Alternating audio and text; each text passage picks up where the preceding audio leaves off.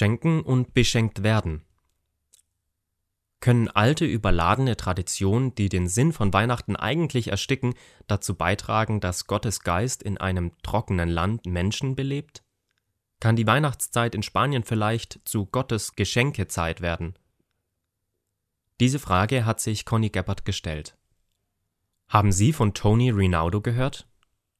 Der Agrarwissenschaftler und Missionar hat vor ein paar Jahren den alternativen Nobelpreis bekommen, weil er in Afrika eine riesige Entdeckung machte und es sogar schaffte, die Bewohner des Landes vom Nutzen seiner Entdeckung zu überzeugen.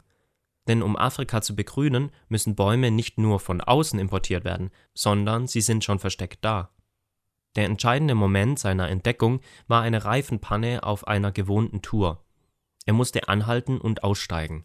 Dabei sah er sich erstmal in der trostlosen Weite um und entdeckte Büsche, die keine Büsche waren. Es waren Bäume, die gar keine Chance zu wachsen hatten, weil es dringend als Brennholz gebraucht und deshalb in Buschhöhe abgeschnitten wurde. In der dortigen Sprache ist das Wort Baum dasselbe wie das Wort Brennholz. Wie konnte er den Menschen erklären, wie wertvoll Bäume sind? Der Wendepunkt der Geschichte war die schlimmste Hungersnot weltweit von 1983 bis 1985. Die Menschen waren verzweifelt. Rinaldo lebte mit seiner Familie mittendrin. Aber gerade dieses unsagbare Leid war der Grund, weshalb die Menschen bereit waren, sich auf das größte Aufforstungsprojekt aller Zeiten einzulassen. Farmer Managed Natural Regeneration. Die Lösung der Probleme war ein unterirdischer versteckter Wald, der darauf wartete, entdeckt zu werden, aber man konnte ihn in der Eile des Alltags nicht sehen. Diese Geschichte warf in mir die Frage auf, wo ist der geistliche, unentdeckte Wald in Spanien? Wo sind die Pflänzchen der Hoffnung, die darauf warten zu wachsen? Ist die Weihnachtszeit so ein Busch, der wachsen könnte?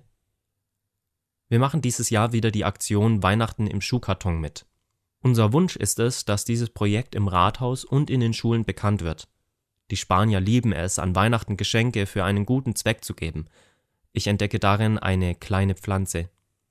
Vielleicht können wir mit dieser Aktion Menschen gewinnen, denen es Freude macht, Kinder zu beschenken, die noch nie in ihrem Leben beschenkt wurden.